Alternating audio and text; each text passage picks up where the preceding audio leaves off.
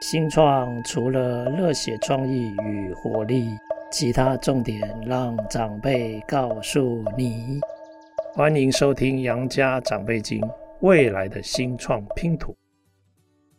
好，各位听众，大家好。呃，今天杨家长辈经的趋势讲讲啊，要来讲一个我个人认为很有趣的问题，就是目前人口老化，它会改变我们的每一个经济社会、每一个国家的人口结构。那这样会对我们的经济社会跟国家创新发展造成什么样的影响？诶，有意思吧？也就是说，人口结构当越来越多的高龄者。啊，是我们主要人口的组成。那它对国家的创新发展会产生什么样的影响？哦，那我来跟大家分享一下哈。我们现在如果看全球的现象，你会发现人口的议题有一个很特殊的课题，就是生育率跟人口老化，生育率下降跟人口老化同时发生。这样的话会。非常快速的改变了我们地球的人口结构。举例来讲，意大利跟日本是以前大家常常会举出来，亚洲跟欧洲人口老化相当严重的国家的代表。所以，呃，联合国有做过预测，二零五零年意大利的新生儿会减少三分之二。所以目前可能是。三个小孩的话，到了二零五零年，可能只会剩下一个小孩。哦，所以减少三分之二啊，它每年大概大概就只有三十四万、三十五万名左右的新生儿。意大利跟日本的两国妇女，她的终身子女的数量，在一九七零年代已经低于二点一了。二点一是一个重要的门槛，怎么说？因为一个妇女，她通常跟先生如果生下两个小孩，照理说原本人口应该会持平，会维持不变。但是因为小孩出生通常有夭折，所以要再考虑到夭折率。二点一是一个非常重要的门槛，它代表着如果这个国家的妇女，她的生育率是二点一，那这个国家的人口大致上就可以维持不动，不会增加，也不会减少。那目前日本跟意大利，他们在一九七零年代哦，五十多年前就已经低于二点一了。所以这五十年来，你就看到这两个国家的人口，当然就慢慢在缩减之中。那我们如果看哈，整体人口的所谓的中位数，就是就人数来讲，大概位于中间的那一位哦，他的中位数年纪啊，意大利是四十七岁，哎，快五十岁了；日本四十九岁，差不多就快五十岁了。所以日本首相啊，其实前一阵子就表示，他说日本的老化社会已经慢慢走向无法正常运作的边缘，因为整个人口都慢慢走向零型化，也就是说高龄人口越来越多，但是年轻的人口越来越少。那如果我们看一个更严重的国家哈，二零二二年就是去年。南韩的生育率，大家要不要猜一下剩多少？零点八，哎，不到一的意思哈，是下一代的子女人数已经不到父母的二分之一了，所以那个人口缩减的速度啊更为惊人。目前韩国南韩的人口是五千两百万人，那联合国预估。二一零零年的时候，哇，那还有八十年吧。韩国会只剩下一半不到，就是两千四百万，就是差不多是现在的台湾。哦，也就是说，八十年之后，韩国人口减半，一半以上。那根据联合国的估计，哦，二零一零年啊，大概全世界有九十八个国家出生率低于二点一，哦，也就是说人口无法维持恒常不变。但是到了二零二一年，就是两年前哦，已经有一百二十四个国家，它的出生率是不到二点一的。如果我们往后看到二零三零年，大概在八年就到了哈。会有一百三十六个国家，它的出生率是低于二点一的。那大家可能会想哦，这个出生率低哦，好可怕哦。其实现在的研究已经指出来了哦，这已经不再是高所得国家的现象喽。刚刚讲的不再是 OECD 国家，比如说意大利啊、日本、南韩啊，为什么会这样？其实一个重要的原因是因为。你看哦，女性受教育越来越普及，那女性开始有自己的思想，哦，开始自己有自己的生命目标、职业发展、家庭生活的想象跟追求。那我想问，跟以前传统妇女比起来，她一定希望能够做自己更多吗？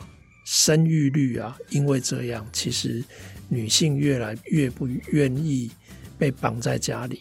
不断的变成是生产机器这样，所以其实生育率就在女性的整个教育水平跟女性的自主意识之下，其实这个生育率是持续下降的。美国的资料显示，你如果在学校受教育十六年，到大学毕业，女性的生育率相对就比较低。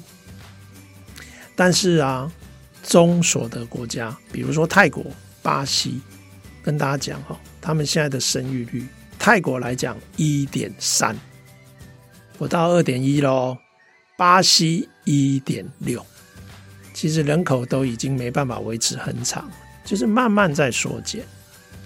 所以人口占世界五分之一的印度，你们要不要猜一下它生育率？一样也已经低于二点一了。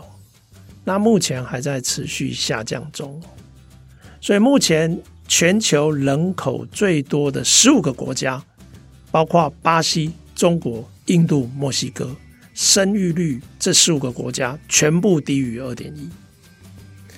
那二零二一年的出生率低于二点一的国家，哈，年龄这个人口啊的年龄在二十一到三十岁之间的人数大概是七点八亿。到了二零五零年，三十年后，它会缩减成为六点二亿，缩减的幅度大概是两成。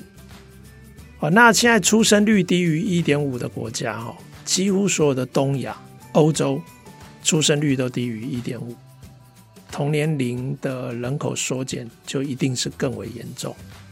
所以现在啊，我们可以这样讲，非常广泛的现象，不只是高所得国家的现象。包括中所得的这个国家，它人口已经不再呈现金字塔型或长柱形啊，而是倒金字塔型。那中国的年龄二十一到三十岁的人口啊，在二零一二年的时候是二点三亿，那个时候是他们的高峰。现在到了二零二一年的时候，已经变成缩减到一点八亿人，人口下降的速度哦。到二零四零的时候也会加速，最后二零五零年代的中期可能会降到不到一亿人，也就是说我刚刚讲的二十一岁到三十岁就会不到一亿人哦。那欧洲甚至会在这个期间，它会从八千五百万人，就是二十一岁到三十岁的年轻人，到二零五零的时候降到剩六千人。那大家就在想，哇，天哪！那怎么办？有人说移民可能是一个解决的方法，可是现在的问题是，普遍性的生育率就是越来越低，越来越多的国家面临人口缩减，所以你要找到受教育的移民啊，大概会越来越难。所以啊，中国一点四亿人的人口缩减啊。你大概很难找到足以逆转这个情势的移民的来源。就全球的角度来看，那印度的人口有人预测在二零六零年会达到高峰，其实也有可能会更早达到，然后开始会有向下缩减。目前看起来就只有非洲，它还是持续增长移民来源。所以长期来说哦，看起来中高所得、出生率降低的人口缩减，目前看起来以全球的角度来讲是不容易弥补的。那目前人口老化的冲击哦。我们以前常常谈的就是，哎呀，退休的人多了嘛，所以退休金跟健保的支出越来越高嘛。可是创造税收的工作的年轻人口却越来越少。那目前高所得国家二十到六十四岁的工作人口比六十五岁以上的人口，也就是所谓的抚养比，大概是三比一。目前哦，但是到了二零五零年，比例会变成一比一。一个年轻人就要抚养一个老年人，啊，这代表什么？我觉得接下来哦，高所得国家除了用各式各样的方法哦，当然包括用更多的人工智慧 哦，用机器，其实这也包括人的退休年龄要延后，而且看起来这些公共支出都有可能要透过征税，也就是税率要提高。才有可能有办法指引。那劳动力的缩减，它本来就会影响经济成长。但是我们学经济的人哦，通常会考虑三个重要的经济成长因素。那一个是劳动力，另外一个就是资本哦，资本存量，还有一个就是技术，其实技术体现的生产力。哦，那我想问大家，当劳动力减少的时候，我们有一个成长的因素，事实上不利于经济增长。但是，当人口老化，然后出生减少，请问对资本、对生产力的影响是什么？这个就是今天要跟大家分享的重点。那我要用的就是经济分析的观点。我们讲资本累积好了。资本累积哈，其实呃理论上都有很多正反不同的意见，但是实际上我们看到的现象倒是蛮一致的哦。其实有不少的呃经济学家认为，人口缩减有利于实质利率的下降。为什么？因为投资机会也减少了，而且整体社会的储蓄也增加了。但是也有一些经济学家反对哦，他说，当退休的人口更多，没有办法创造更多的储蓄，可能导致可投资的这些资本越来越有限。他们反而认为，其实实质利率会推升。那到底是储蓄降低比较快，还是投资机会？其实目前的资料显示，你看这些高所得国家，你都知道。其实他们的实质利率都是在下降的，所以对于消费投资有利，但是对于仍在储蓄的这些存钱的人，社会大众来讲，实质利率下降是相对不利的。啊，啊，这个是资本的部分啊，也就是说，资本的累积事实上是会增加哦，因为大家都存钱嘛，哦，那比较少用来投资，投资机会也减少。但现在今天想跟大家聊的最有趣的就是那生产力的影响呢？这里我要引用一个，当我看这个经济学人的文章哦，我也觉得超级有趣，因为以前呃我一直找不到好的解释方法哦。其实你知道吗？心理学的领域啊，有一种概念，就是年轻人拥有的智能里面有比较高的比例叫做流动智能。Fluid intelligence，年长者有比较高的结晶智能，就是 crystallized intelligence。什么意思？哈，一般来说，这个比例啊，流体智能的这个占比，大概在三十岁之后会开始下降。其实这两种智能都有它的价值啊。其实对企业、对产业或对经济发展来讲，两种智能有互补性。但是对于创新的发展来讲，两种智能的特性对于创新的影响是不一样的，所以它对创新的影响哦会比较有意思。目前为止哈，应该这样讲，你拥有流体智能比重比较高的，你比较有办法用不同的方法，用新的方法来解决问题。如果你拥有比较高比例的结晶智能的话，你是根据过去的经验累积来解决问题。所以有一种可能就是，当你遇到新的问题，它跟过去的经验前提都不同的时候，你就有结晶智能比例比较高的人就不容易解决这一类的问题。啊，我想问大家，哎，请问你要怎么做研究？哇，这篇研究我觉得超精彩，我看了津津有味，也觉得启发很大。你知道这篇研究啊，它用四十年以上的专利资料库。总共涵盖了三百万个专利，他来做研究，然后他发现哦，不同的学科啊有差别，但是专利产出率在研究人员四十岁的时候通常会达到高峰，之后就会开始持续下降，一直到五十多岁。啊，这里面大家最感兴趣的叫做破坏式创新的。研究跟发明，那怎么样定义破坏式创新呢？诶，他定义的我觉得超有创意的哦。他破坏式的创新的衡量指标，他在这个专利上，如果一项专利被未来的专利引用的次数，也就是说，一项专利被未来专利引用。但是这个专利之前的相同的领域的技术，却因为这一项专利而慢慢减少被引用，这个就叫破坏式创新。其实意思是什么？这个专利、这个发明一出现了，之前的同领域的专利就比较少被引用，大家就以你这个新的专利为主要的引用参考对象。这个就叫破坏式的创新。那如果用这样的定义来看这种专利，会发现年轻的发明者，因为专利有很多相关的资料，包括发明人的这些基本资料，年轻的发明者明显更可能产生破坏式的发明专利。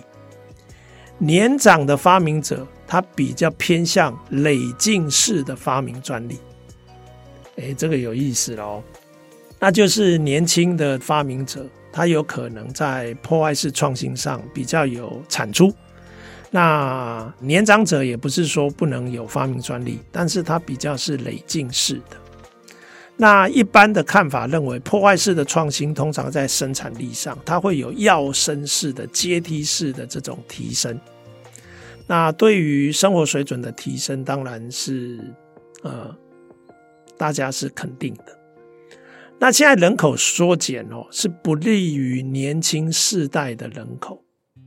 所以，当人口年轻的人口一直在缩减，其实这整个社会的流体智能，它本身的比例跟存量就一直在下降。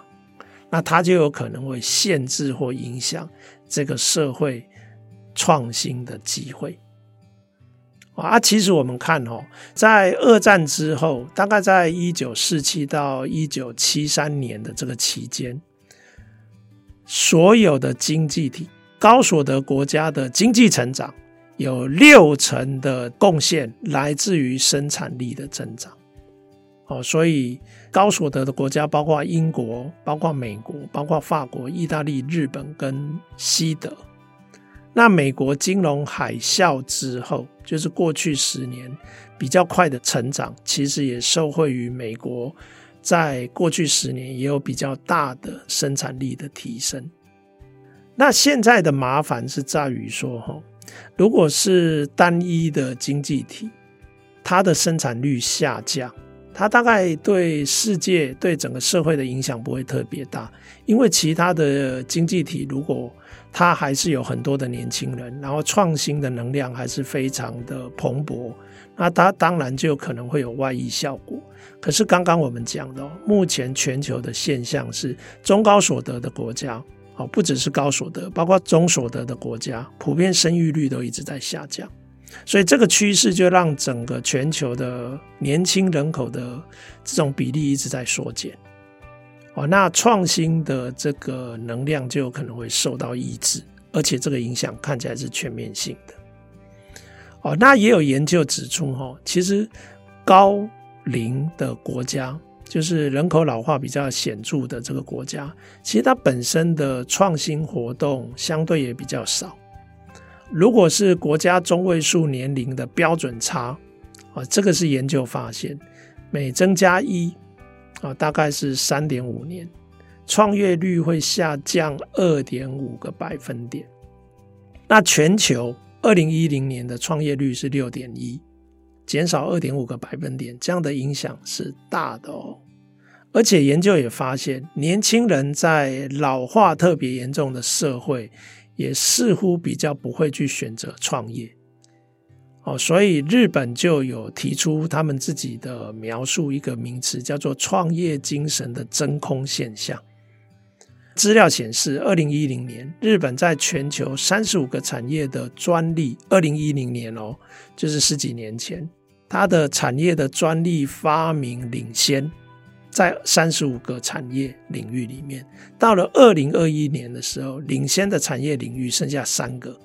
事实上，这样的状态已经落后中国跟美国之后。而日本在一些基因编辑、区块链的技术已经缩减到几乎看不出它的重要性哦跟影响力。过去领先的领域，像比如说清储存、自驾车、哦无人驾驶。还有电脑视觉，目前都已经落后到美国、中国哦，甚至同时落后在这两个国家之后。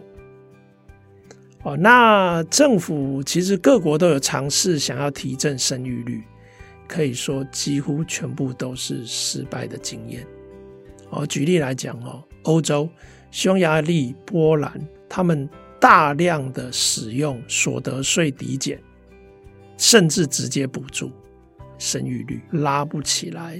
新加坡更是一个鲜明的亚洲的例子。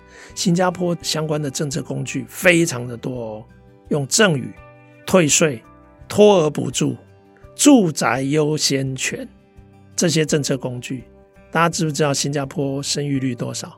目前是一哦，那没有办法反转人口减少的趋势。有人会说，生育率低，如果是一个普遍的现象，难道这代表所有的社会创新能量都要下降吗？其实，创新发展跟生产力来说，生育率只是其中的一个影响因素。其实还有其他的影响因素，比如说教育水准，还有这个法规、财务的稳健性。创新的网络其实都有影响，也就是说，体制面其他的这种因子，它也有影响。所以，比如说在高所得国家中，日本相对而言还是有创新能量的哦。虽然人口结构对它的发展潜力有所局限，可是日本在其他的体制面向，它是相对优于其他国家，所以就弥补了一部分这样的限制，就会变成说政策上。你人口减缓如果很难解决，对于这个国家经济社会的创新发展不利，那你就要设法让其他的因素更有利于创新跟生产力。那教育很明显就是一个非常非常重要的做法之一。那当然，技术的发展跟应用也是另外一个可能啊。比如说，我们现在如果在照顾长辈，我们用远距医疗。那我们即使人口在缩减，其实我们还是可以对长辈提供一定品质的照顾，或者服务部门，我们用更多的机器人。不晓得大家现在有没有发现，你今天到餐厅，台北的餐厅去吃饭，你可能会发现，哎，其实服务人员减少了，因为你都用 QR code 在点餐，啊，甚至包括人工智慧的应用。哦，所以哈，今天。最重要的 message 是什么？其实啊，年轻人年轻人的智能结构跟年长者的智能结构不同。年轻人拥有比较高的流动智能，流动智能在创新，在用不同的方法解决问题上面相对比较有效。所以，当我们的生育率降低，人口老化问题越来越普及，那它就有可能会慢慢的影响到经济成长中的第一个，劳动力会缩减；第二个，我们的生产力也有可能会受到抑制。压抑，那这样的话，其他的因应之道就会变得非常的重要，比如说教育，哦，比如说体制，甚至比如说科技，哦，这些都会变得非常的重要。那目前看起来，就是台湾，事实上我们的生育率相对而言也相当的低哦。所以大致上，我们也跟刚刚讲的这些高所得国家面临同样的困难。所以我还是要说哈，未来我们的经济发展，在现在这个阶段哦，可能不再是到海外去寻找廉价的生产资源。我们事实上可能是要到海外去寻找我们自己本地已经非常欠缺的宝贵的人力资源以及智慧资产。所以这一类的海外研发创新的投资，我认为在未来会变得越来越普遍，甚至变成是竞争的关键因素之一。那以上就是这一周的杨家长辈经趋势讲讲，上面的见解跟资讯提供大家参考，希望对各位有所帮助。我们下次见。